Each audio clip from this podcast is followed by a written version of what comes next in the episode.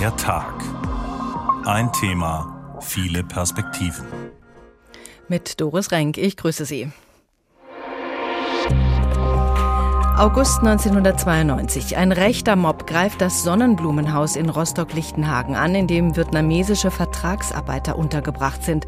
Es fliegen Steine und Molotow-Cocktails und die Menge, die sich da schnell bildet vor Ort, feuert die Gewaltbereiten noch an. Jugendliche machten mit lautstarken Provokationen wie Wir wollen keine Ausländerschweine ihrer nationalistischen Gesinnung Luft. Ich komme aus Sachsen und deswegen bin ich extra hier. Ich war damals 13 und habe das auch nur aus dem Fernsehen so ein bisschen mitbekommen. Und die Kinder haben vom Angst geschrien. Oft ist es ja hier in Rostock so, dass biografische Momente einfach vorhanden sind, die wir dann auch diskutieren. Sie haben es so gesehen, diese jungen Menschen. Sie waren die Mutigen, die nicht nur gequatscht haben, sondern dies vollendet haben. Es ist unmöglich, dass in so einem Wohngebiet so ein Asylaufnahmelager hier überhaupt entstanden ist. Wenn man nichts hat, als gucken, wie die Molotow-Cocktails zu dir ins Fenster fliegen, das ist eine Angst. Jede Entscheidung zugunsten eines bestimmten Typs von Asylbewerbern hat im Heimatstaat eine Multiplikationswirkung. Da kann man vielleicht im Nachhinein sagen, da habt ihr gepennt. So einen politischen Hintergrund, der ist uns nicht bewusst gewesen. Rostock-Lichtenhagen. Die Polizei ist überfordert und greift nicht ein. Und wir reden hier nicht über eine Nacht. Nein, drei Tage und Nächte lang fürchten mehr als 100 Menschen in der Unterkunft um ihr Leben. Diese Tage und Nächte im August 92 sind der traurige Höhepunkt rassistischer Übergriffe in einer Zeit, in der das Asylrecht und die Zuwanderung die politischen Diskussionen bestimmen. Wie kam es zu dem Gewaltexzess und inwieweit haben diese Tage die Asylpolitik und unseren Umgang mit Zuwanderung bis heute geprägt? Konflikt. Ein Pogrom und seine Folgen. 30 Jahre Rostock-Lichtenhagen. Das ist das Thema heute. Wir hören mal zunächst, was sich da im August vor 30 Jahren genau ereignet hat. David Pilgrim mit dem Blick zurück. Juni 1992. Vor der damals sogenannten zentralen Aufnahmestelle für Asylbewerber, kurz ZAST, kampieren seit Wochen hunderte Menschen, denn die Aufnahmestelle selbst ist überfüllt. Es gibt keine sanitären Einrichtungen, keine Zelte für die Asylsuchenden. Die Einwohner von Rostock-Lichtenhagen sind wütend. Meine Kundschaft geht zurück. Ich mache am Tag 50 weniger Kunden. Weil hier vorne, das ist eine Toilette ist da schon geworden. Wenn meine Tür mal jetzt 10 Minuten auf, muss ich sie zumachen. Dann kriege ich keine Luft mehr drin. Es ist ganz schlimm. Wir haben jeden Tag 10 bis 20 äh, Diebstähle hier und es ist unmöglich, dass hier in so einem Wohngebiet so ein Asylaufnahmelager hier überhaupt entstanden ist. Es traut sich ja hier keiner mehr hier einzukaufen. So schnell wie möglich müsste dieses Ausländeraufnahmeheim hier geschlossen werden und nach außerhalb verlegt werden, so wie man uns das vom Senat versprochen hat. Doch es passiert nichts. Sonnabend, 22. August. Am Abend versuchen etwa 300 Jugendliche das Sonnenblumenhaus zu stürmen. Die Führungskräfte der Rostocker Polizei sind im Wochenendurlaub im Westen. Mit Steinen und Baseballschlägern greifen die Jugendlichen die gerade einmal 160 Polizisten an. Wasserwerfer werden angefordert, kommen aber erst am nächsten Morgen gegen 2 Uhr an, weil sie erst von Rostocker Polizisten aus Schwerin geholt werden müssen. Bilanz der Nacht: neun Festnahmen, 13 verletzte Polizisten, einer davon schwer. Sonntag, 23. August. Inzwischen sind es etwa 500 Randalierer, die sich Straßenschlachten mit der Polizei liefern. Dazu tausende Zuschauer, die anfeuern und jubeln.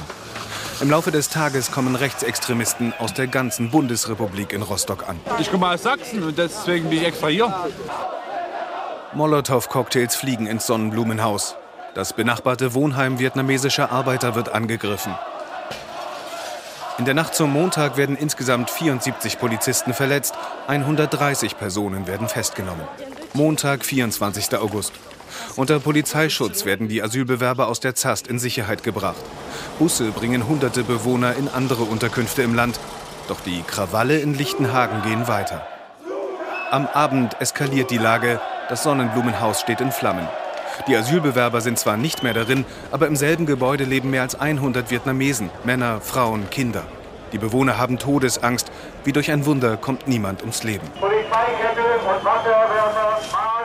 Dienstag, 25. August. Endlich scheint die Polizei die Lage unter Kontrolle zu haben. Fast 1000 Beamte treten den Randalierern entschlossen entgegen. In den Folgetagen kehrt nach und nach wieder Ruhe ein. Doch die Bilder aus Lichtenhagen haben sich ins kollektive Gedächtnis eingebrannt. Soweit also die Ereignisse an diesen Augusttagen vor 30 Jahren. Es gab natürlich ein Davor und ein Danach. Caroline Kock hat zusammen mit Jette Studie einen Film über das Davor gemacht. Verharmlost und vergessen rechte Gewalt vor Rostock-Lichtenhagen. So heißt dieser Film, der ab heute in der ARD-Mediathek abrufbar ist. Frau Kock, Fremdenfeindlichkeit, rechtsradikale Tendenzen. Wenn man einen Film über rechte Gewalt vor Rostock-Lichtenhagen macht, dann muss man sich ja entscheiden, wo man da anfängt anfängt. Womit haben Sie angefangen? In welcher Zeitspanne bewegt sich Ihre Doku? Also wir haben uns jetzt ähm, konkret die Zeit ab dem Tag der deutschen Einheit, also dem 3. Oktober 1990, bis zum Pogrom Rostock-Lichtenhagen angeschaut und auch noch die Zeit danach. Das war aber tatsächlich ähm, ein Prozess, diese Entscheidung, wo fangen wir an? Denn es war uns vorher schon klar, es gab eine gewaltbereite Neonazi-Szene auch schon in der DDR. Die war da aber eher gedeckelt, könnte man sagen, durch die ähm, Staatssicherheit. Mhm. Und wir haben einfach dann im Laufe der Recherche nach Gesprächen mit Zeitzeugen sind wir so drauf gekommen, dass irgendwie viele gesagt haben, ja, so die ersten Stimmen waren so am 3. Oktober tatsächlich, zwischen diesem Einheitsjubel. Da waren die zu hören. Und als wir so diese Anhaltspunkte hatten, haben wir auch konkret im Archiv danach gesucht, ob es diese Rufe, diese Bilder von Reichskriegsflaggen zwischen diesem schwarz-rot-goldenen Fahnenmeer, ob es die gibt. Und das war eine Suche, aber wir haben sie gefunden. Und weil das dann so irgendwie den Anfang, so diese Anfänge für uns so ganz gut bildlich auch klar gemacht hat, haben wir uns entschieden, okay, wir gucken ab dem 3. Oktober bis Lichtenhagen und was ist da in Mecklenburg Mecklenburg-Vorpommern passiert. Auf die Details schauen wir gleich noch. Warum war es Ihnen so wichtig, die Vorgeschichte zu zeigen? Naja, also natürlich muss an Rostock-Lichtenhagen erinnert werden. Das war in seinem Ausmaß schon einzigartig. So, aber bei dieser Archivrecherche sind wir so auf Beiträge von damals gestoßen. Da haben wir einfach geschluckt. So, das war so ein Prozess auf Beiträge, auf die wir dann so gestoßen sind, dass es einfach schon andere Angriffe gab in kleineren Orten und da können sich so die kleineren Orte auch so ein bisschen hinter verstecken, hinter Rostock-Lichtenhagen. Also es war eben nicht nur das. Und weil dann zum Jahrestag alle Welt da hinschaut und was ist da eigentlich passiert und warum, haben wir gedacht, nee, wir müssen auch mal die kleinen Geschichten erzählen, weil auch da gab es Opfer und schlimme Angriffe und auch in dieser Masse, sodass wir einfach mal sagen wollten, wir, wir zeigen jetzt, dass das ein Flächenbrand war, vorher schon. Mhm. Welche schlimmen Ereignisse sind Ihnen da besonders im äh, Gedächtnis geblieben? Also ich war sehr erschrocken über einen Angriff, den gab es schon im Mai 1991, also weit vor Rostock-Lichtenhagen in Schwerin. Auch mehrtägig, drei Tage lang haben da Gruppen von Neonazis versucht, diese Unterkunft ähm, anzugreifen. Und da konnten wir dann eben auch eine damals Asylsuchende, die das miterlebt hat, ähm, auch ausfindig machen. Also das war auch hier Kollegen so überhaupt nicht mehr gegenwärtig, dass das passiert ist und auch schon so wirklich mehrere Tage lang. Also das war so ein Fall, der uns ziemlich schockiert hat. Und dann natürlich in, in Ribnitz-Dammgarten im März 1992 wurde dort in der Asylunterkunft ein rumänischer Asylbewerber, Dragomir Christinel, von gleichaltrigen Deutschen, ähm, die haben dazu mit 28 Leuten sind die da in diese Unterkunft äh, rein und haben den totgeschlagen. Und das war einfach lange vergessen, auch im Ort selber. Also Ribnitz-Dammgarten fängt jetzt damit an, das aufzuarbeiten und ähm, auch zu sagen, hier ist was Schlimmes passiert und wir erinnern uns jetzt aber daran. Und das war auch so, also fünf Monate vor Rostock-Lichtenhagen war der erste Mensch tot, der erste Asylsuchende in Mecklenburg-Vorpommern. Und da sagt der Bürgermeister von Ribnitz-Dammgarten heute selber, wäre das nach Lichtenhagen passiert, wären ganz andere Fragen gestellt worden. Dann hätten wir das ganz anders eingeordnet und zwar von Anfang an als eine rassistische Gewalttat und nicht irgendwie als Folge einer Auseinandersetzung in der Disco am Vorabend. Hm, so. Also der Blick hat sich da schon verändert, auch durch Lichtenhagen. Auf welches Filmmaterial haben Sie denn zurückgreifen können für Ihre Dokumentation? Also tatsächlich haben wir hier ähm, aus unserem Landesprogramm aus Mecklenburg-Vorpommern doch relativ viel gefunden. Wenn man auch mit Zeitzeugen spricht und so nach Querverweisen schaut, wie kann man auch welche Angriffe belegen, dann haben wir schon den Eindruck, das war nur die Spitze des Eisbergs. Also auch unsere Kollegen von damals sind nicht überall hingefahren, wenn da ähm, eine Unterkunft gebrannt hat. Aber es war dann doch ähm, mehr Archivmaterial ähm, da, als wir gedacht hätten. Also auch aus kleineren Orten, auch wenn es nur so eine Bürgerversammlung in dem kleinen Dorf Kumoro ist, als da eine Asylunterkunft eingerichtet werden sollte. Sowas haben wir gefunden. Oder so schlaglichtartig in Ökermünde, so die Folgen eines Angriffs, weil da wirklich komplett die Unterkunft zerstört wurde, schon im August 91. Sowas haben wir gefunden, waren dann selbst erstaunt, wie viel dann doch da ist. Und tatsächlich aber auch hier aus dem Landesprogramm. Also wir haben, konnten das schon sehr auf Mecklenburg-Vorpommern beziehen. Es gab ja auch in der DDR Studenten aus dem Ausland. Es gab die sogenannten Vertragsarbeiter, zu denen ja auch die Vietnamesen zählten. War das zu DDR-Zeiten schon ein Problem? Also nach dem, was wir jetzt von den Zeitzeugen erfahren haben, also das Thema kocht schon immer noch mal hoch, weil schon in der DDR-Zeit waren, so ist auch unser Eindruck, die ähm, Vertragsarbeiter schon akzeptiert, aber eben weil sie unter sich geblieben sind und fleißig gearbeitet haben. So, das war okay, auch für die meisten Menschen in der DDR. Und mit der Wiedervereinigung kippte das aber dass die dann plötzlich auch zu den Fremden und zu den Ausländern gehörten, die äh, ja hier eigentlich nicht sein sollen. So und den Studierenden aus dem Ausland ging es auch so. Also wir haben einen Fall recherchiert ähm, eines marokkanischen Studenten aus oder in Greifswald, der hat da Medizin studiert und der wurde von stadtbekannten Nazis auch fast zu Tode geprügelt und hat nur überlebt, weil er sich mit den Händen den Kopf geschützt hat. Und äh, die waren dann aber total zertrümmert, sodass er sein nicht mehr Chirurg werden konnte. Also da wurde wirklich ein Leben zerstört durch diesen rassistischen Angriff. Und also auch die haben alles andere als sicher gelebt in der Zeit. Die Täter, eine hohe Gewaltbereitschaft ist da zu konstatieren. Welche Welt hat Ihnen das Material, das Sie gesichtet haben, da eröffnet? Also wir haben ähm, an den Orten, an denen wir recherchiert haben, aus denen es Material gibt, haben wir natürlich geschaut, ähm, wer, wer, kann sich daran noch erinnern heute und wer war damals vielleicht auch in den Beiträgen, der uns das erzählen kann und auch erzählen kann, wer war denn das nun, wer waren denn die Täter. Und tatsächlich in den meisten Fällen waren es die Jungs aus dem Ort. So, die jeder kennt, Oft hat man sie dadurch, weil die eben so ortsbekannt, stadtbekannt waren, dann auch gekriegt und man hat sie bestrafen können. Aber die waren äh, dort vor Ort, aber auch schon organisiert und gewaltbereit. Als in Rostock-Lichtenhagen die Molotow-Cocktails flogen, da waren Sie ein Baby. Wie war das für Sie, mich, sich mit dieser Zeit zu beschäftigen? Also erstmal finde ich diese Archivrecherche immer super spannend, egal zu welchem Thema. Ich finde, es ist ein großes Geschenk, dass wir da reingucken können und dass man da einfach viele, viele Filme, Beiträge findet, die seit 30 Jahren dann irgendwie niemand angeguckt hat. Und meine Kollegin und ich, wir sind beide in Mecklenburg-Vorpommern aufgewachsen, haben es beide nicht bewusst erlebt, aber wissen natürlich irgendwie viel von unseren Eltern und von Kollegen. Also es war wirklich spannend, aber natürlich erschreckend, weil wir ja auch so Monat für Monat vorgegangen sind. Also wenn es den einen Angriff gab, was hat der Innenminister einen Monat später gemacht, was war mit der Polizei gerade los? Also das war schon sehr aufschlussreich. Aber ich muss auch sagen, eine wichtige Erkenntnis, die, die Argumentation der Menschen, auch der Anwohner, die ist einfach seit 30 Jahren gleich. Also uns sind da sehr, sehr viele bekannte Sätze begegnet. Das heißt, Sie blicken heute mit diesem Wissen, was Sie im Archivmaterial gefunden haben, auch anders auf die Gegenwart. Ähm, ich würde gar nicht sagen anders. Es ist, also es bleibt so eine Ernüchterung, weil sich einfach an vielen Stellen nicht viel verändert hat. So, das, das kann man sagen. Also es kam einfach viel bekannt vor aus 2015 und bis heute. Das heißt, welches Fazit ziehen Sie nach den Recherchen zum Film? Wofür steht Rostock-Lichtenhagen 30 Jahre danach? Immer noch für natürlich die schlimme Spitze rechter Gewalt in Deutschland. Aber ähm, ich würde sagen, wir stehen erst am Anfang von ganz, ganz viel, was noch aufgearbeitet werden muss. Also da ist noch, ähm, gerade in den kleinen Orten, liegt noch ganz viele Opfer, die vergessen sind. Caroline Kock, vielen Dank. Der Film, den sie zusammen mit Jette Studier gemacht hat, heißt Verharmlost und vergessen. Rechte Gewalt vor Rostock-Lichtenhagen. Sie finden diese Dokumentation in der ARD Mediathek, und am 24. August wird der Film im NDR gezeigt. Ablehnung von anderen Menschen hat immer viel mit Angst zu tun. Angst, zu kurz zu kommen zum Beispiel.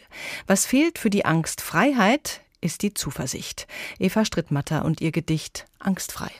In dieser Welt zu leben, die so gewaltig ringt und schreit vor Hass und Hunger, Lüge und Leid, und sich drüber hinwegzuheben, so dass man vertrauensvoll sprechen kann zu einem Kind, das Leben ist gut, ist eigentlich mehr, als man leisten kann.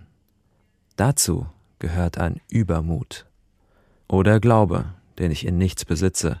Ich fürchte des Wahnsinns Vernichtungsblitze. Und doch sage ich, das Leben ist gut. Das Leben ist gut. Was hat zu den Ausstreitungen in Rostock geführt vor 30 Jahren und was waren die Folgen? Das wollen wir mit dieser Tagsendung heute beleuchten. Wie haben diejenigen die Ereignisse vor 30 Jahren in Erinnerung, die in den Häusern waren und fürchten mussten, dass die Radikalen eindringen würden? Wie war das für die Nachbarn? Wie ist es den Polizisten ergangen, die ja zum Teil auch schwer verletzt wurden bei diesem Einsatz? Lisa Muckelberg beginnt ihren Beitrag mit einem der Vietnamesen, denen es gelungen ist, dem Mob zu entkommen. Einer der Bewohner des Sonnenblumenhauses war Nguyen Do Tin. Er war damals 30 Jahre alt und kann sich noch genau erinnern. Als die Rechtsextremen unser Haus bedrängten, versuchten wir uns zu organisieren. Wir bildeten Gruppen, jede Etage hatte einen Abgesandten. Es gab auch Hitzköpfe, manche kippten heißes Wasser aus dem Fenster. Wichtig war, dass die Rechten nicht über die Balkone reinkamen.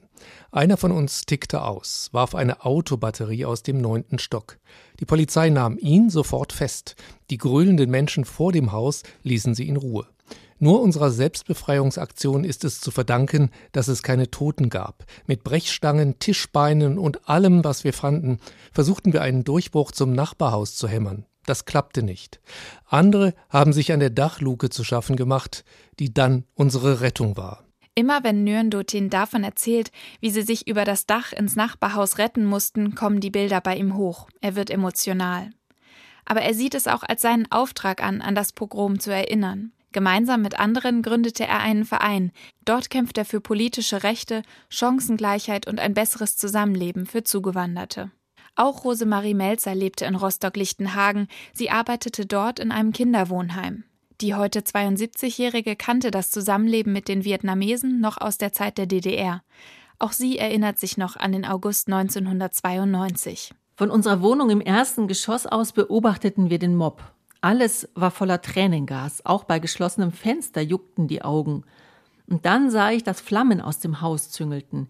Ich rief die Feuerwehr. Es kam keiner eine unendliche Zeit lang. Ich rief nochmal an und sagte, verdammt nochmal, wo bleibt ihr? Es brennt lichterloh. Irgendwann klingelte es bei uns. Zwölf Erwachsene und noch mehr Kinder. Sie waren vor den Flammen geflüchtet und über die Fensterluke von einem Dach aufs andere geklettert. Dann das Treppenhaus runter, in jeder Etage hatten sie geklingelt. Keiner öffnete. Sie mussten bis zu uns ins erste Geschoss. Rosemarie Melzer öffnete ihre Tür und suchte Kuscheltiere für die Kinder zusammen. Bis heute macht sie das Bild der Kinder in ihrem Wohnzimmer traurig. In der Nachbarschaft sprach später niemand über diese Nacht, erinnert sie sich. Sie ist einige Jahre später weggezogen. Auch für Oliver Pohl war das Pogrom in Rostock-Lichtenhagen ein einschneidendes Erlebnis. Er war damals 21 Jahre alt und als Polizist im Einsatz. Ich gehörte zu einer speziellen Einheit des Bundesgrenzschutzes. Unsere Kaserne lag in Ratzeburg. Wir waren trainiert darauf, in schwierigsten Situationen eingesetzt zu werden, aber was vor dem Sonnenblumenhaus passierte, überforderte selbst uns, in jedem Fall mich. Die Bilder haben sich eingebrannt, angetrunkene Männer in Feinrippunterhemden und mit Hass in den Augen. Die Nachbarn, die sie anfeuerten, der Steinhagel, Molotow-Cocktails zischten durch die Luft, alles brannte, das Hochhaus, ein Wasserwerfer, sogar Polizeikollegen. Damals waren unsere Uniformen noch aus entflammbarem Kunststoff. Adrenalin und Angst suchten sich bei mir einen Ausweg. Ich schlug zu, immer und immer wieder. Nach dem Einsatz entschied Pohl, er will nicht mehr als Bundespolizist arbeiten. Er hatte Albträume, später erkannte er die Symptome einer posttraumatischen Belastungsstörung bei sich. Oliver Pohl schmiss hin und wurde Krankenpfleger, bis es ihn später doch zurück zur Polizei zog. Heute ist er Dozent an einer Polizeihochschule und gibt weiter, was er gelernt hat. Aussagen von Menschen, die damals dabei waren. Ein Pogrom und seine Folgen 30 Jahre Rostock-Lichtenhagen. Der Tag an diesem 22. August 22. Eine Frau, die dabei war in Rostock-Lichtenhagen vor 30 Jahren, ist Angela Marquardt. Aufgewachsen in Greifswald. Früher war sie Mitglied des Bundestages für die PDS. Sie war Geschäftsführerin der SPD-Denkfabrik, jetzt Referentin beim Bundesdatenschutzbeauftragten und Mitglied im Betroffenenrat der Missbrauchsbeauftragten der Bundesregierung. Bundesregierung. Frau Marquardt, Sie waren als Gegendemonstrantin in Rostock-Lichtenhagen dabei. Wie kam das? Schönen guten Abend. Ich würde es ungern auf den Begriff Gegendemonstranten ähm, reduzieren. Wir haben damals eine Situation in Mecklenburg-Vorpommern gehabt, landesweit, dass rassistische Übergriffe, dass Übergriffe auf Punks, auf anders aussehende Alltag waren. Auch mein Alltag bestand darin, vor Nazis zu flüchten, sobald sie mir über den Weg gelaufen sind. Und Rostock war dann ein, sagen wir, sehr krasser Höhepunkt von rassistischer und rechtsextremer Gewalt.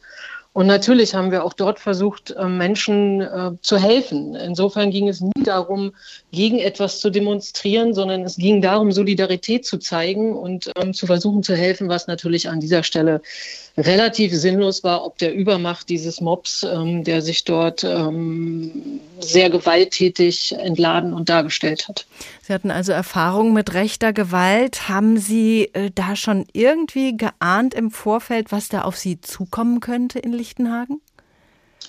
Naja, wie gesagt, Gewalt war für uns Alltag, die wir nicht in das Bild von Neonazis passten zu diesen Zeiten, insbesondere in Ostdeutschland. Das heißt, jeden Tag wusste ich, was auf mich zukommen kann, ähm, wenn ich mich Neonazis in den Weg stelle, weil das haben wir oft genug gemacht und es waren für uns Jahre, da wusste man, dass es eigentlich oft um Leben und Tod ging. Das waren nicht einfach irgendwelche Prügeleien, sondern das waren Übergriffe, die tödlich enden konnten. Es war ja auch nicht der erste Übergriff in Rostock-Lichtenhagen. Ähm, es wurden bereits Ausländerinnen und Ausländer getötet in diesen Zeiten. Insofern wusste ich, dass ich einmal mehr Angst haben werde, aber auch in mir gespürt habe, man kann und darf sich das doch nicht alles ähm, gefallen lassen. Und Rostock-Lichtenhagen hat sich angedeutet, das ist ja nichts, was von einer Minute auf die andere entstanden ist, sondern bewusst, und ich sage mit Absicht, heute auch 30 Jahre später, bewusst haben Politikerinnen versagt, haben Parteien versagt, hat die Stadt Rostock versagt. Das war ein Pogrom mit Ansage und das müssen sich die Verantwortlichen von damals auch heute noch sagen lassen. Die Polizei hat so gut wie gar nicht äh, eingegriffen. War Ihnen das auch bewusst? Hatten Sie Angst davor, dass das wieder so sein könnte, dass die Polizei da nicht wirklich hilft?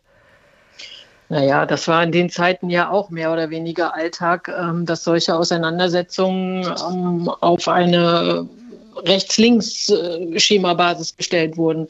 So nach dem Motto, die Rechten sind ein Problem und die Linken sind ein Problem. Und das hat versucht Rostock ja auch wieder zu machen.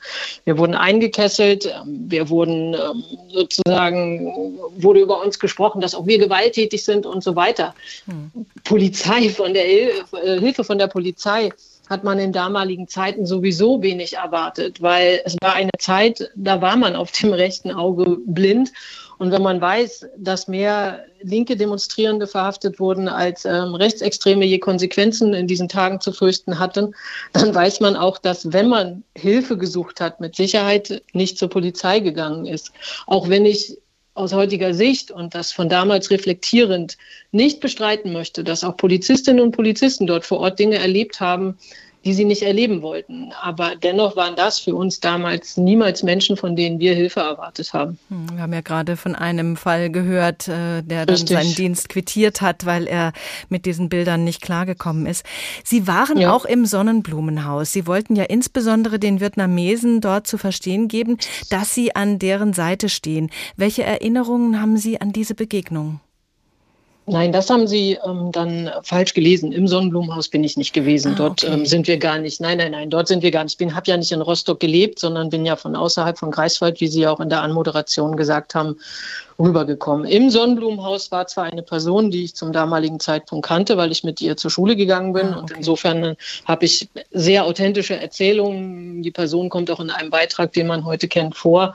Anonym, aber selber im Haus war ich nicht. Ich kann mhm. mich ähm, aber an die Ängste und die Blicke, die man von den Vietnamesinnen und auch den Roma vor Ort gesehen hat, als wir da waren, ich werde das nie vergessen. Also das sind Ängste.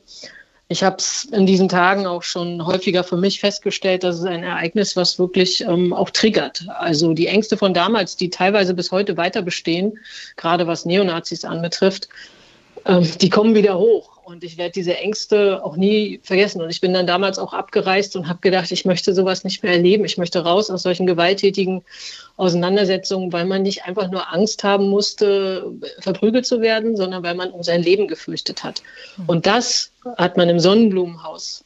Ich war, wie gesagt, selber nicht drin, aber auch vor dem Haus und die Angst, die man von den Menschen gespürt hat, die auf dem Balkon auch mal standen, das war totaler Wahnsinn und ein eklatantes Versagen wirklich von Gesellschaft und Politik. Hm, ja, das spürt man dann ja auch, selbst wenn man ein paar Meter wegsteht. Sie haben sich ja. weiterhin mit dem Rechtsextremismus dann beschäftigt. Gab es denn eine andere Qualität des Rassismus und Rechtsextremismus in Ostdeutschland? Würden Sie das aus heutiger Perspektive so sehen? Zumindestens würde ich sagen, dass es nicht ein importierter Rechtsextremismus gewesen ist aus Westdeutschland, wie immer gerne auch kolportiert wird von Sicherheitsbehörden und auch manchen Politiker und manche Politikerinnen damals wie heute sondern das sind Strukturen, die es auch in der ehemaligen DDR teilweise schon gegeben hat. Ähm, darüber kann man lesen, darüber gibt es ähm, Abhandlungen. Und der Rechtsextremismus in Ostdeutschland hat in Paarung mit einer eklatanten Demokratiefeindlichkeit, wie ich schon finde, insofern teilweise eine andere Qualität, weil er so zugespitzt, lassen Sie es mich formulieren, obwohl ich selber aus den ostdeutschen Bundesländern komme, komme er gesellschaftlich breiter getragen wird, so, leid es mir tut. Also ich würde behaupten, in, in Ostdeutschland kann sich das immer wiederholen, was wir in Lichtenhagen erlebt haben. Natürlich ist in Rostock heute eine andere Stimmung. Berlin, Leipzig, Greifswald. Natürlich stellt sich das alles teilweise anders dar. Aber es gibt viele Menschen, die bis heute nach wie vor vor solchen Ausschreitungen Angst haben müssen, dass es bis zum Ende geht, bis zu dieser Todesangst, die man haben muss. Und die abfahrenden Busse haben wir 2015 wieder gesehen. Das heißt, qualitativ ist es auf einem bestimmten Niveau geblieben und hat dann einen parlamentarischen Arm in der AfD gefunden. Und was würden Sie sagen, gerade im Hinblick auf äh, diese wenigen Veränderungen, die wir da sehen, jedenfalls aus Ihrer Sicht auch, was bringen solche Gedenktage wie der heutige? Naja, die berühmten zwei Seelen äh, schlagen in meiner Brust. Auf der einen Seite gehöre ich zu denjenigen, die natürlich dann sagt, ja, mein Gott, was nützt uns jedes Gedenken an solche Tage, wenn daraus nichts resultiert? Auf der anderen Seite halte ich es natürlich persönlich für wichtig, dass äh, solch ein Gedenken auch hochgehalten wird, dass das öffentlich gedacht wird, ähm, dass Steinmeier ein Zeichen setzt ähm, mit einer Rede das muss man immer wieder in das Gedächtnis holen. Und man muss vor allen Dingen auch über die Betroffenen von damals sprechen, die bis heute Traumatisierungen davon getragen haben. Und insofern ist natürlich jeder Tag des Gedenkens auch ein Tag, das Leid und die, Folgen für die Betroffenen ähm, zu thematisieren. Aber Nachhaltigkeit bedeutet das noch lange nicht. Und ich denke auch die ganze Zeit drüber nach. Soll ich zu dieser Demonstration nach Rostock fahren am kommenden Wochenende? Oder ist es wieder einfach nur so ein Wir marschieren durch Rostock und dann sind wir alle wieder weg? Und dann ist der Gedenktag vorbei und äh, in drei Tagen erleben wir irgendwo wieder einen rassistischen Übergriff. Aber wichtig sind die Gedenktage. Ich will das nicht in Frage stellen, vor allen Dingen, wenn man über die Betroffenen spricht. Nicht immer nur über das, was damals passiert ist, sondern welche Folgen es für die Opfer hatte. Vielen Dank, Angela Marquardt. Sie war vor 30 Jahren dabei in Rostock-Lichtenhagen. Sich einfühlen in die Angst der Menschen, die betroffen sind von rassistischen Übergriffen oder betroffen sein könnten. Die Empathie kann die Gewalt stoppen. Angst lähmt. Wir haben einen Text von Milo Dor ausgewählt. Die Angst am frühen Morgen. Ich habe Angst. Die Angst lässt mich kaum einschlafen. Schon seit Monaten schlafe ich nur mehr mit Hilfe von Tabletten und wenn ich am frühen Morgen mit wirrem Kopf erwache, dann dann liegt mir die Angst auf der Brust wie ein schwerer Stein. Ich wage nicht, mich aufzusetzen und mich umzusehen, ob jemand im Zimmer ist. Ich liege steif da und warte, bis er mich anspricht. Ein Pogrom und seine Folgen 30 Jahre Rostock-Lichtenhagen. Das Recht auf politisches Asyl wurde 1993 mit einer fraktionsübergreifenden Mehrheit weitgehend abgeschafft bzw. stark eingeschränkt. Denn Anfang der 90er Jahre bewegte die Asylpolitik die Deutschen so sehr wie kein anderes Thema. Einige Parteien und Medien führten die sich häufenden rassistischen Anschläge, etwa in Mölln oder Rostock-Lichtenhagen und die ungewohnt hohe Zahl von, äh, auf die ungewohnt hohe Zahl von Asylbewerbern zurück, auf Fehler in der deutschen Flüchtlingspolitik. Und als Fehler hat man nicht etwa gesehen, dass die legale Einwanderung nicht ordentlich geregelt war und ist. Als Fehler hat man betrachtet, dass einfach zu viele kamen. In der Folge einigten sich CDU, CSU, SPD und FDP auf den sogenannten Asylkompromiss, der das Grundrecht auf Asyl erheblich einschränkte. Sabina Mattei fasst uns das zusammen. Zwischen den rassistischen Gewaltexzessen vom August 1992 in Lichtenhagen und dem Asylkompromiss, den die Bundespolitik bald darauf vereinbarte, ziehen viele, insbesondere Kritiker, bis heute eine direkte Verbindung.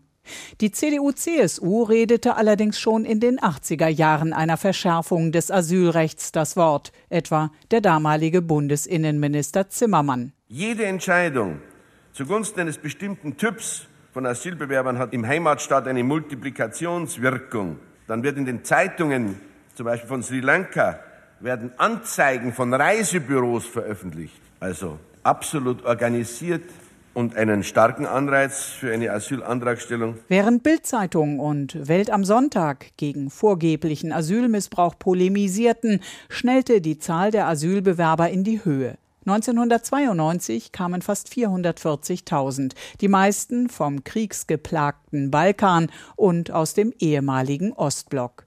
Sie kamen in eine Bundesrepublik, die eine schwere Wirtschaftskrise und hohe Arbeitslosigkeit erlebte, deren Kommunen mit der Versorgung der Flüchtlinge überfordert waren, in der rechtsradikale Parteien mit fremdenfeindlichen Parolen in Landtage gewählt wurden. Die Union machte nun ernst mit der Asylrechtsreform. Fraktionschef Schäuble. Wir wollen das Asylrecht im Grundgesetz ergänzen, indem wir anstelle des bisherigen Artikel 16 Absatz 2 Satz 2 einen neuen Artikel 16a einfügen wollen, dessen erster Satz der bisherige Satz bleiben soll. Politisch Verfolgte genießen Asylrecht. Wer aus einem EU-Land oder einem anderen sicheren Drittstaat einreiste, sollte sich aber künftig ebenso wenig auf das Asylrecht berufen können wie Flüchtlinge aus sogenannten sicheren Herkunftsstaaten. Der Widerstand der SPD-Opposition, deren Stimmen das schwarz-gelbe Regierungsbündnis für die Grundgesetzänderung brauchte, schwand bald. Im Dezember 92 stand der Asylkompromiss. SPD-Fraktionschef Klose wir erreichen eine Steuerung und Begrenzung, indem wir die wirklich politisch Verfolgten, die asylberechtigten Bewerber im eigentlichen Sinne des Wortes von jenen trennen, die aus anderen Gründen zu uns kommen. Wir schlagen vor, eine erhebliche Beschleunigung der Verfahren in offensichtlich unbegründeten Fällen. Obwohl tausende Demonstranten versuchten, die Abstimmung über die Neuregelung im Mai 93 zu verhindern, beschloss der Deutsche Bundestag die Reform mit weit mehr als zwei Drittel der Stimmen. Mit der Verabschiedung des Asylkompromisses war die Debatte über die umstrittene Neuregelung nicht vom Tisch. Zwar scheiterten Verfassungsbeschwerden, doch es kam eine gesellschaftliche Diskussion darüber in Gang, ob Deutschland Einwanderungsland sein will und wie Zuwanderung gesteuert werden kann. Der Asylkompromiss gehört deshalb zu jenen Ereignissen des Jahres 1993, die bis heute nachwirken. Der Asylkompromiss 1993, ein Jahr nach Rostock-Lichtenhagen.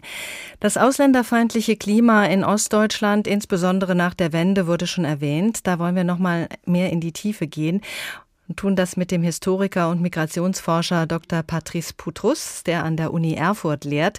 Er ist Autor des Buches Umkämpftes Asyl. Das Buch ist 2019 erschienen. Herr äh, Putrus, es war ja nicht nur im Osten, sondern auch im Westen das große Thema in den 90ern. Ist Deutschland ein Einwanderungsland oder nicht? Wie unterschiedlich wurde das diskutiert?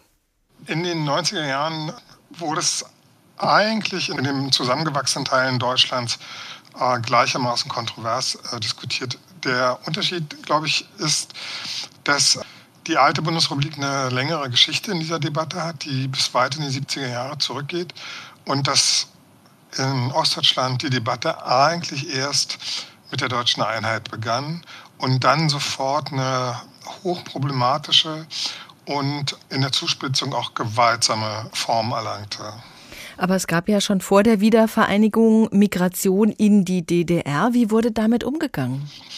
Grundsätzlich ist es so gewesen, dass allen Beteiligten aus der DDR-Bevölkerung, auch aus den Apparaten des SED-Staates klar war, wer in die DDR kommt, kommt nur mit der Erlaubnis des SED-Staates.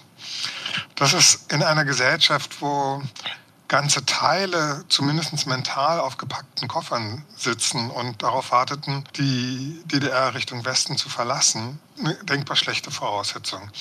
Und was noch äh, sehr problematisch war, war der Umgang mit Konflikten. Sozusagen jede interkulturelle Begegnung führt irgendwie zu Verständigungskonflikten, zu Neuaushandlungen von Selbstverständlichkeiten.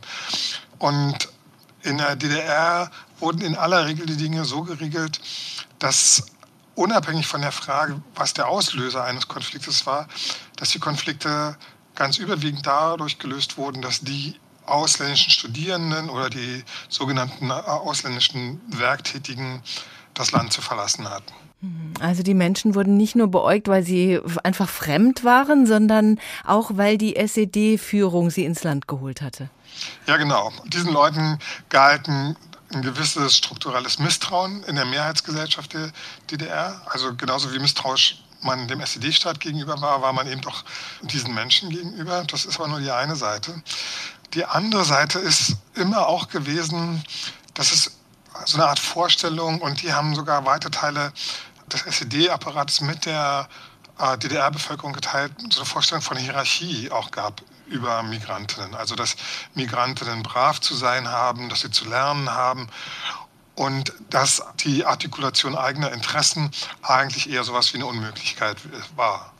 Hat man in der DDR schon Rassismus thematisiert? Ja, grundsätzlich gab es Rassismus eigentlich in der DDR nicht, wie es ja auch keine Verbindung zum Nationalsozialismus gegeben hat. Das war ja alles irgendwie im Westen. Und noch viel wichtiger scheint mir aber, dass man eben äh, antifaschistisch, antirassistisch, antiimperialistisch ist, dass es im Alltag nicht geprüft werden konnte und Konflikte um dieses Dogma auch nicht offen ausgetragen wurden, sondern tabuisiert wurden. Das heißt aber auch, Integration dieser ausländischen Arbeitskräfte, äh, der Werktätigen oder auch der ausländischen Studenten war gar nicht vorgesehen. Also den Begriff gab es nicht. Allerdings muss man gerechterweise sagen, dass Integration als ein gesellschaftspolitischer Begriff auch in der Bundesrepublik relativ spät erst Einzug hielt. Auch in die politische Sprache, meine ich. Von Seiten des SED-Staates war das gar nicht vorgesehen. Also es war vorgesehen, dass die, die dort studieren, irgendwann in ihre Länder zurückgehen und die für die DDR arbeiten, sollten dies immer nur für eine bestimmte Zeit tun und dann ebenfalls wieder gehen. Aber das Leben ist nun mal vielfältiger als solche Vorstellungen. Und darum drehten sich dann immer die Konflikte, wenn Leute anfingen, sich in der DDR einzurichten, wenn vielleicht Liebesbeziehungen entstanden sind oder auch wenn man versucht hat, sozusagen von Seiten der Migrantinnen äh, von der Mangelgesellschaft in der DDR, was ja nicht meinte, dass die Leute gehungert haben, sondern dass es dieses und jenes ständig nicht gegeben hat. Wenn man versuchte, sozusagen in diese Verhältnisse sich einzumischen und eventuell auch davon zu profitieren. Also Rassismus gab es nicht, Integration gab es nicht. Welche Entwicklung hat die Wiedervereinigung da in Gang gesetzt? Die deutsche Einheit, die von den Ostdeutschen ja herbeigeführt wurde, so muss man das äh, ganz deutlich auch nochmal sagen. Die ist nicht irgendwie über sie gekommen, sondern sie haben ganz überwiegend mehrheitlich dafür gestimmt. Das hat gleichzeitig dazu geführt, dass die Fragen der Auseinandersetzung mit der SED-Diktatur zusehends in den Hintergrund traten.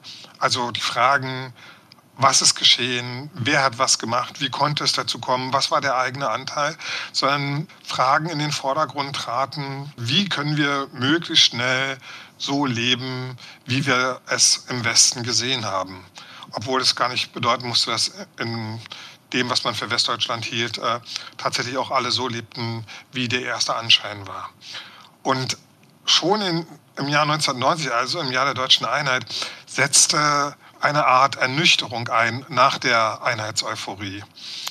Und in dieser Phase haben führende Personen äh, an der Spitze der Unionsparteien, die ja damals regierten, zusammen mit äh, der FDP, darauf gesetzt, dass man sozusagen zu alten mobilisierenden Politikmustern aus den 80er Jahren in der Bundesrepublik zurückkehrt. Nämlich der Frage, ist Deutschland ein Einwanderungsland, was äh, diese Politikerinnen in aller Regel verneinten. Hm, und da sind wir bei den Auswirkungen auf das Asylrecht. Wieso taugte Rostock-Lichtenhagen für eine Verschärfung des Asylrechts? Wieso das in der Asyldebatte so eine große Bedeutung hatte, lag in erster Linie daran, dass führende Personen, zum Beispiel der damalige Bundesinnenminister Seiters, weniger daran interessiert waren, die Situation in Rostock-Lichtenhagen zu klären, sondern die Ereignisse unmittelbar für die politische Debatte um die Ausgestaltung einer möglichen Revision des Asylrechts äh, zu benutzen, die quasi die Gewalttat als politisches Argument zu instrumentalisieren. Hm, und Sie sagen ja, der Umgang mit den Forderungen von Rechtsradikalen wirkt bis heute nach. Wo sehen Sie da die Nachwirkungen? Mal abgesehen davon, dass die Ursprungsbehauptung ja war, dass die rassistischen Ausschreitungen nachlassen würden, wenn sozusagen das Asylrecht verändert, gekürzt, geschliffen, wie die politischen Begriffe der Zeit waren, äh, sein wird. Und das ist einfach nicht eingetreten bis dazu, dass das unmittelbar nach der Verabschiedung der Verfassungsänderung im Frühsommer 93 es ja zu äh, diesem furchtbaren Anschlag in Mölln kam.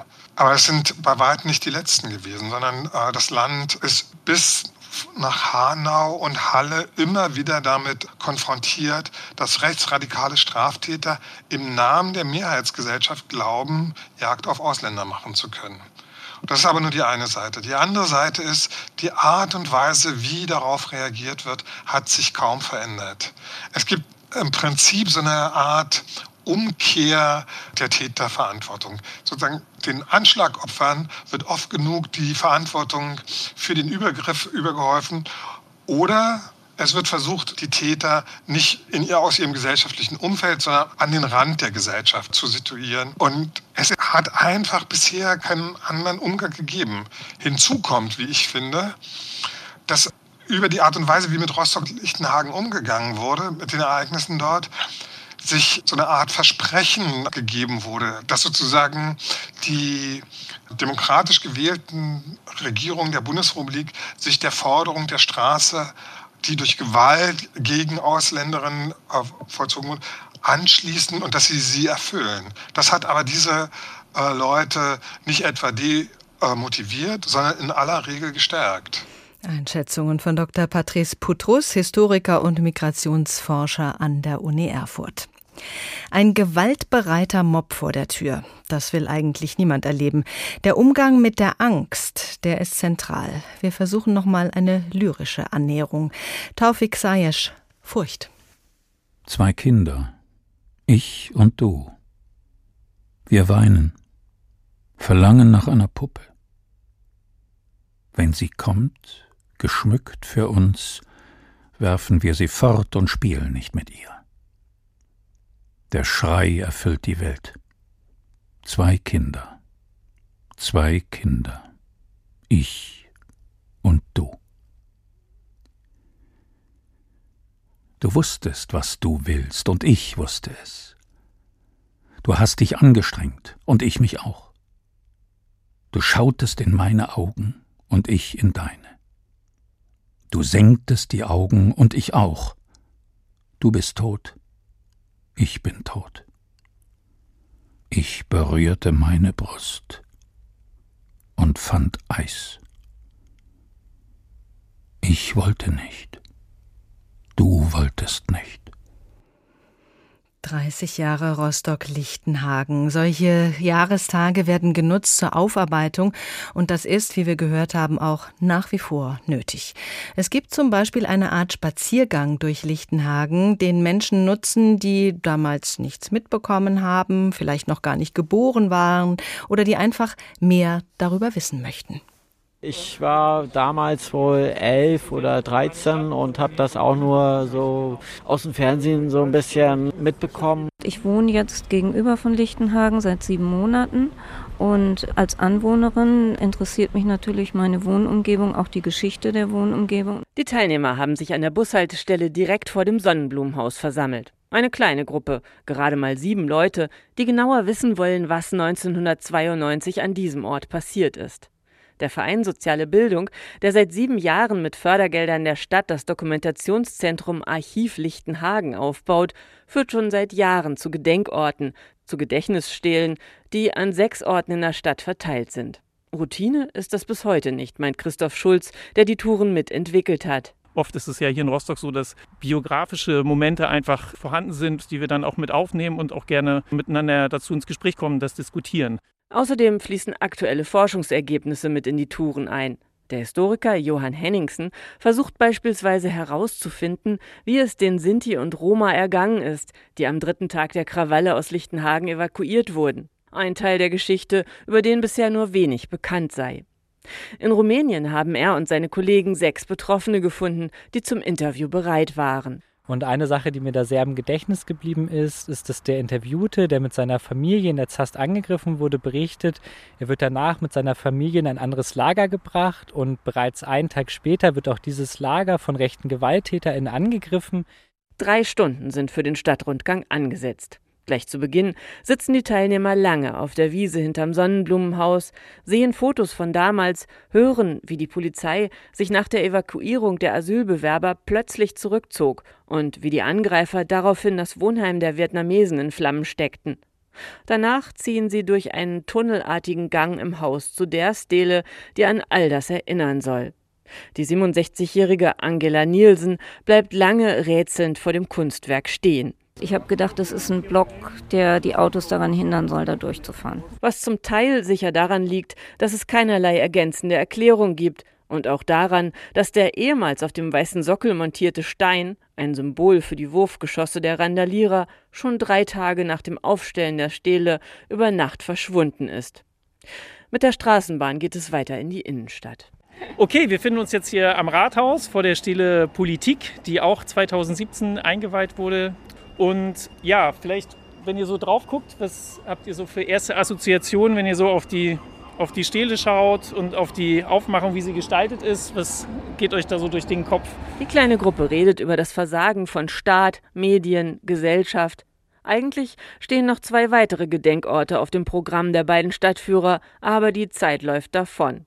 Drei Stunden. Bei diesem Thema reichen auch die bei weitem nicht aus. Teilnehmerin Angela Nielsen ist ein wenig erschöpft. Also schon äh, diese ganzen äh, Hintergrundinformationen, die wir bekommen haben, diese ganzen Details, die wusste ich nicht so. Ich habe zwar schon was darüber gelesen, auch schon mal einen Film gesehen, aber ähm, auch dann diese Geschichte mit den Stehlen, da sind eine ganze Menge ganz neue Informationen gekommen. Und der 44-jährige André Luco ist überzeugt, dass viele Informationen auch ganz anders wirken, wenn man sie wirklich am Ort des Geschehens bekommt. Also das ist wirklich dann auch wirklich ein Gedankeblitz, wo man, ach so war das, denkt. Und ja, das ist äh, wirklich äh, sehr spannend und man muss sich sehr viel unter, auseinandersetzen und da wünsche ich mir eben auch von vielen Rostockern oder Mecklenburg-Vorpommern, dass sie sich auseinandersetzen mit dieser Geschichte, weil das, das prägt uns ja und äh, ja, das ist ja halt passiert.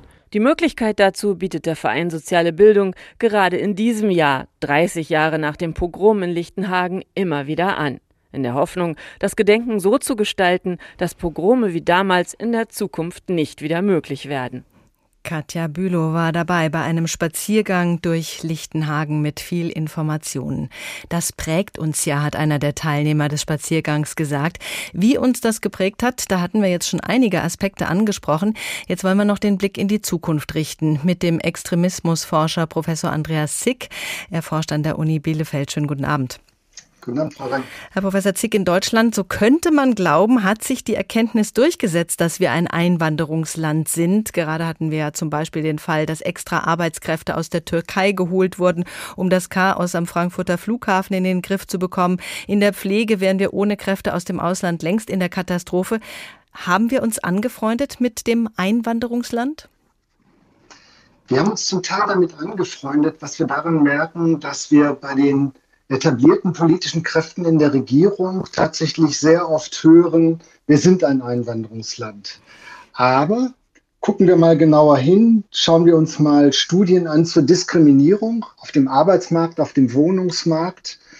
Es gibt eine ganze Reihe von Studien, die zeigen, dass wenn es Konflikte gibt um begrenzte Ressourcen, um ein knappes Gut, dann kann es immer noch sein, dass Menschen den Migrationshintergrund, die Migrationsgeschichte heranziehen, um anderen einen Vorteil nicht zu gewähren. Mhm. Das geht bei Schulnoten so. Das heißt, diese Kategorie Migration und Migrationshintergrund, wir sind ja dabei, auch das zu diskutieren. Ist dieser Begriff nicht selber schon diskriminierend?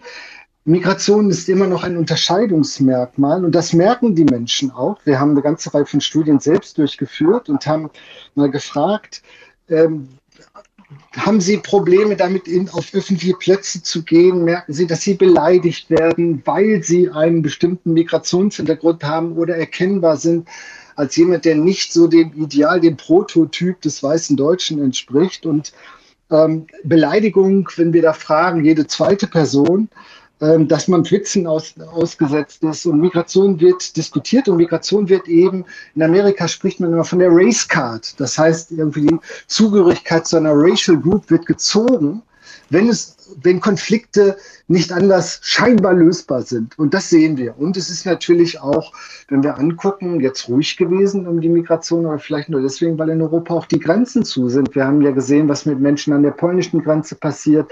Die Migrationsfrage in Europa ist ungelöst. Und daran merken wir, es ist immer noch ein Thema, was als negativer Konflikt wahrgenommen wird. Mhm. Und jetzt ein letztes noch in einer Studie zur Zugehörigkeit und Gleichwertigkeit haben wir mal gefragt, ist eigentlich das Zusammenleben zwischen Deutschen und Migranten, ist es eher harmonisch oder eher konfliktreich? Und jede zweite Person sagt, eigentlich konfliktreich. Das heißt, Migration ist ein Konfliktthema. Was hat denn da äh, genau, wenn wir diese Konflikte ansprechen, die Politik gelernt aus Rostock, Lichtenhagen und anderen Gewalttaten? Werden die Probleme, die mit Zuwanderung in größerer Zahl natürlich einhergehen, Wohlergehen genügend angesprochen. Mein Gefühl ist, dass man oft versucht, Problematisches auszuklammern, aus Angst, das könnte den Rechten, den Extremisten in die Hände spielen. Genau, und die Themen werden nicht zusammengedacht. Wir haben das ja gerade sehr schön gehört von meinem Kollegen, dass da etwas nicht gelöst ist. Der Zusammenhang von Migration und Schutz vor Diskriminierung und Schutz vor Rassismus und Schutz vor Angriffen, das gehört zusammen. Aber wir diskutieren es nicht zusammen. Migrationspolitik, die wir ja scheinbar brauchen, und Einwanderung, die wir ja scheinbar brauchen, wird weiterhin als ein Thema von Sicherheit, Kontrolle und Kosten-Nutzen betrachtet. Mhm. Dass da aber Menschen kommen, die dann auch vor einem enorm erstarkten Rechtsextremismus und auch vor Vorurteilen in der Gesellschaft einen Schutz brauchen und dass wir parallel auch Konflikte managen müssen, regulieren müssen, dass Integration einhergeht, natürlich mit Konflikten, die positiv reguliert werden müssen, dass Migration Gesellschaft verändert und auch diese gesellschaftliche Veränderung gewünscht ist, das wird noch nicht zusammengedacht. Und wir haben so Studien durchgeführt, ähm, wo wir gefragt haben, ist eigentlich der Zusammenhalt der Deutschen gefährdet? Das war unsere letzte große Studie, die Mittelstudie im letzten Jahr, repräsentative Stichprobe. Und Menschen, die meinen, der Zusammenhalt der Deutschen ist gefährdet, haben signifikant überzufällig mehr Vorurteile gegen Menschen, die zuwandern, die einwandern, gegenüber anderen Minoritäten. Das heißt, Migration wird immer noch in Kategorien gedacht. Da gibt es die einen, die waren schon immer da, die anderen kommen dazu und die anderen, die dazukommen, die sind eben zweitklassig. Das erzeugt Menschenfeindlichkeit, Vorurteile und macht den Extremismus auch stark. Welche Rolle spielt denn da das Internet? Findet das, was damals vor 30 Jahren auf der Straße ausgetragen wurde, heute im Netz statt? Ja, das findet heute im Netz statt und es findet parallel statt. Damals, Rostock war auch der Beginn der Professionalisierung der Internetpropaganda. Der Rechtsextremismus in den 90er Jahren hat das Internet für sich erkannt. Die Webseiten liefen da ab, die virtuellen Gruppen, das globalisierte sich, das organisierte sich so eine, so eine massive Terrortat, so ein Vernichtungsakt, der führt dazu, dass die Gruppen sich mobilisieren. Und was wir heute sehen, ist rechtsextreme Gruppen, die beides machen machen, im Internet Propaganda, sich dort organisieren, Rollen verteilen und gleichzeitig lokal vor Ort begrenzt Taten zeigen, die überleben länger. Andere verschwinden, aber die sind stabil, die genau diese Wechsel, diese Wechselwirkung machen. Und das Internet ist auch heute ein mächtiges Instrument, um Gewalt auszuüben. Vielen Dank für die Einschätzung. Und Professor Andreas Sick, Extremismusforscher an der Uni Bielefeld. Die Beschäftigung mit Rechtsextremismus, mit Fremdenfeindlichkeit, mit Gewaltbereitschaft ist nach wie vor und immer wieder dringend nötig in einer Welt, die immer mehr Herausforderungen für uns Menschen bereithält, in der eine Krise auf die andere folgt. Da suchen manche nach vermeintlich einfachen Lösungen, nach Schuldigen und da sind die Fremden eine Projektionsfläche. Ein Pogrom und seine Folgen, 30 Jahre Rostock-Lichtenhagen. Auch diese Tagsendung können Sie jederzeit nochmal hören. Sie finden sie in der ARD Audiothek oder bei Apple. Wir haben auch einen Newsletter, den Sie abonnieren können und schreiben können Sie uns auch per Kontaktformular. Die Infos dazu finden Sie auf hr2.de oder hrinforadio.de. Mein Name ist Doris Renk. Schönen Abend, schönen Tag.